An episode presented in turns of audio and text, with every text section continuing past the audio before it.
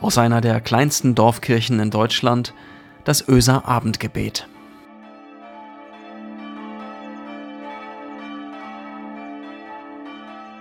Einen schönen guten Abend, herzlich willkommen zum Öser Abendgebet.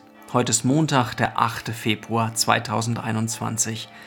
Ich bin Marco Müller, ich bin Pastor der Kirchengemeinde Öse. Ach, die Christen müssten mir erlöster aussehen. Bessere Lieder müssten sie mir singen, wenn ich an ihren Erlöser glauben sollte. Der Satz halt nach. Vor allem, wenn man nicht nur ihn liest, sondern auch manch anderes Wort, das derselbe Mann gesagt hat, einer, der mit großem Ernst und ziemlich bissig über das Christentum sich ausließ. Er warf den Christen vor, dass sie solche Begriffe wie Gott und Jenseits und Seelenheil und Sünde eigentlich nur erfunden hätten, um das Leben in Frage zu stellen, um das Diesseits zu entwerten und um die Menschen zu knechten. Wow, das sind echt harte Worte, oder? Vielleicht begreift man sie erst dann richtig, wenn man weiß, dass sie aus einer Zeit stammen, in der Kirche und Christentum noch einen ganz anderen Stand hatten als heute, waren viel mächtiger. Eine Zeit, in der die Kirchentürme sozusagen noch richtig hoch waren, sehr hoch einschüchternd hoch und erdrückend und lange Schatten geworfen haben. Friedrich Nietzsche sprach so, Ende des 19. Jahrhunderts war das, seine Worte, der christliche Glaube ist Opferung aller Freiheit. Die Worte wiegen schwer. Sie stammen aus dem innersten Zirkel. Nietzsche wusste, wovon er sprach. Er war Pastorensohn einer, der zu Hause hautnah in Kontakt gekommen war mit dem Glauben. Er wurde einer der großen Religionskritiker. Und seine Worte wiegen schwer, und es ist die Tageslosung für diesen Montag, die mich dazu brachte, noch einmal sozusagen hinüberzuhorchen in jene Zeit, was dieser Nietzsche den Christen vorwarf. Und ich muss ganz ehrlich sagen, ich werde diese Worte nicht so schnell los, weil ich fühle, dass da einer spricht, der es sich überhaupt nicht einfach machte. Einer, der im Inneren seines Herzens überhaupt nicht leichtfertig und mit Häme um sich werfen wollte, sondern der gerungen hat um Wahrheit, der aber an den Zwängen der Kirche und an der Übermacht der Einschüchterungen zerbrochen ist. Scheinheilig kam sie ihm vor, die Kirche, als eine Institution, die in erster Linie lenken und unterdrücken wollte, statt Leben zu ermöglichen. Es hört sich paradox an, aber Nietzsche hat sein Leben lang mit Gott gerungen. Eines seiner berühmtesten Worte heißt, Gott ist tot. Aber ich glaube, er ahnte selbst, dass es so einfach auch wieder nicht ist. Warum sonst hat er nie aufgehört zu fragen? Warum sonst konnte dieser Nietzsche das Thema nie ad acta legen? Einmal schrieb Friedrich einem Freund, einem Brief an seinen Freund Franz Overbeck, einem Theologieprofessor. Nietzsche schrieb ihn an und sagte, mir besteht mein Leben in dem Wunsche, dass es mit allen Dingen anders stehen möge, als ich sie begreife, und dass mir jemand meine Wahrheiten unglaubwürdig mache. So ringen Menschen um Glauben, und Friedrich Nietzsche rang um einen Glauben, der das Leben bejahte. Das wollte er, leben dürfen, lieben dürfen, den Kopf aufrecht tragen dürfen. Das wollte er, nicht verkrümmt gehen müssen, nicht eingeschüchtert durch den Herrn Vater, den Herrn Pfarrer oder eine heilige Schrift. Das vor Augen, ich sage es mal etwas pathetisch, das vor Augen weine ich um diesen Menschen, voller Scham, dass Kirche in ihrer Geschichte auch solche erdrückenden Seiten zeigt. Dass Christen immer wieder geschafft haben, zu unterdrücken.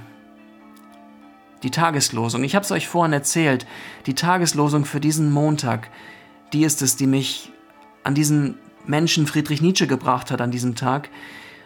Sie steht im fünften Kapitel des Richterbuches im Alten Testament und sie heißt, die den Herrn lieb haben, sollen sein, wie die Sonne aufgeht in ihrer Pracht.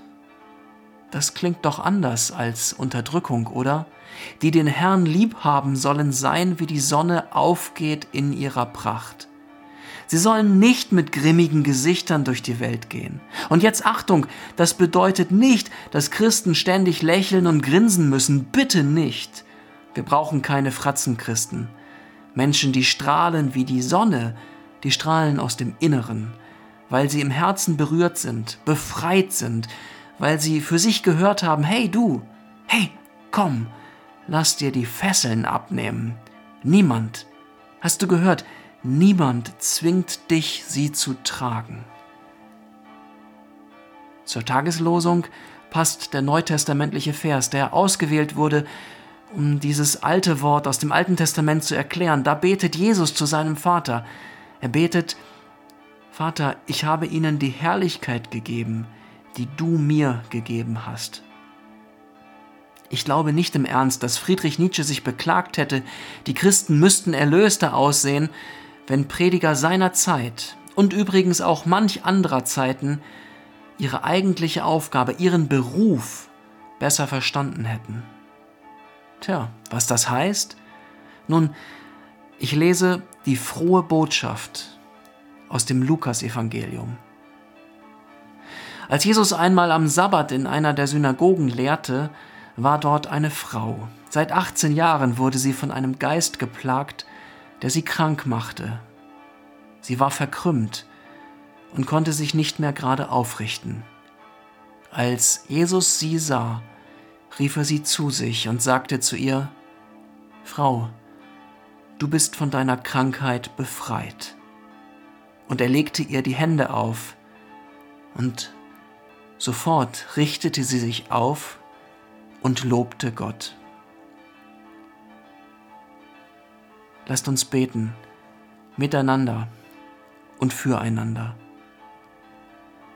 Barmherziger Gott, triff du uns mit deinem guten Wort, das frei macht, das tief durchatmen lässt und das die Fesseln abnehmen will, das auch Schuld abnehmen will das die Fesseln löst. Herr, ich bitte dich für jede und für jeden, die voller Sehnsucht darauf warten, aufgerichtet zu werden, komm, lege deine heilende Hand auf unsere verkrümmten Rücken. Schenk du uns ein lächelndes Herz. Lass uns voller Freude unsere Lieder singen, die traurigen und die frohen, getragen und getröstet, befreit. Gott, du Vater und Mutter des Lebens, lass uns heraustreten aus dem bedrohlichen Schatten der großen Kirchtürme, hinein in dein Licht, das auftauen will, was vereist ist, das Leben schenken will dort, wo Dunkelheit droht. Zu dir retten wir uns warten auf dich und trauen dir und hoffen. Amen. Es segne euch Gott, der Allmächtige und Barmherzige, der jeden Morgen seine Sonne aufgehen lässt über dieser Welt, der uns frei macht von Sorge und Angst der Fesseln löst, der für uns sorgt und unseren Raum weit macht, uns belebt mit Licht und Wärme und seiner Liebe. Amen.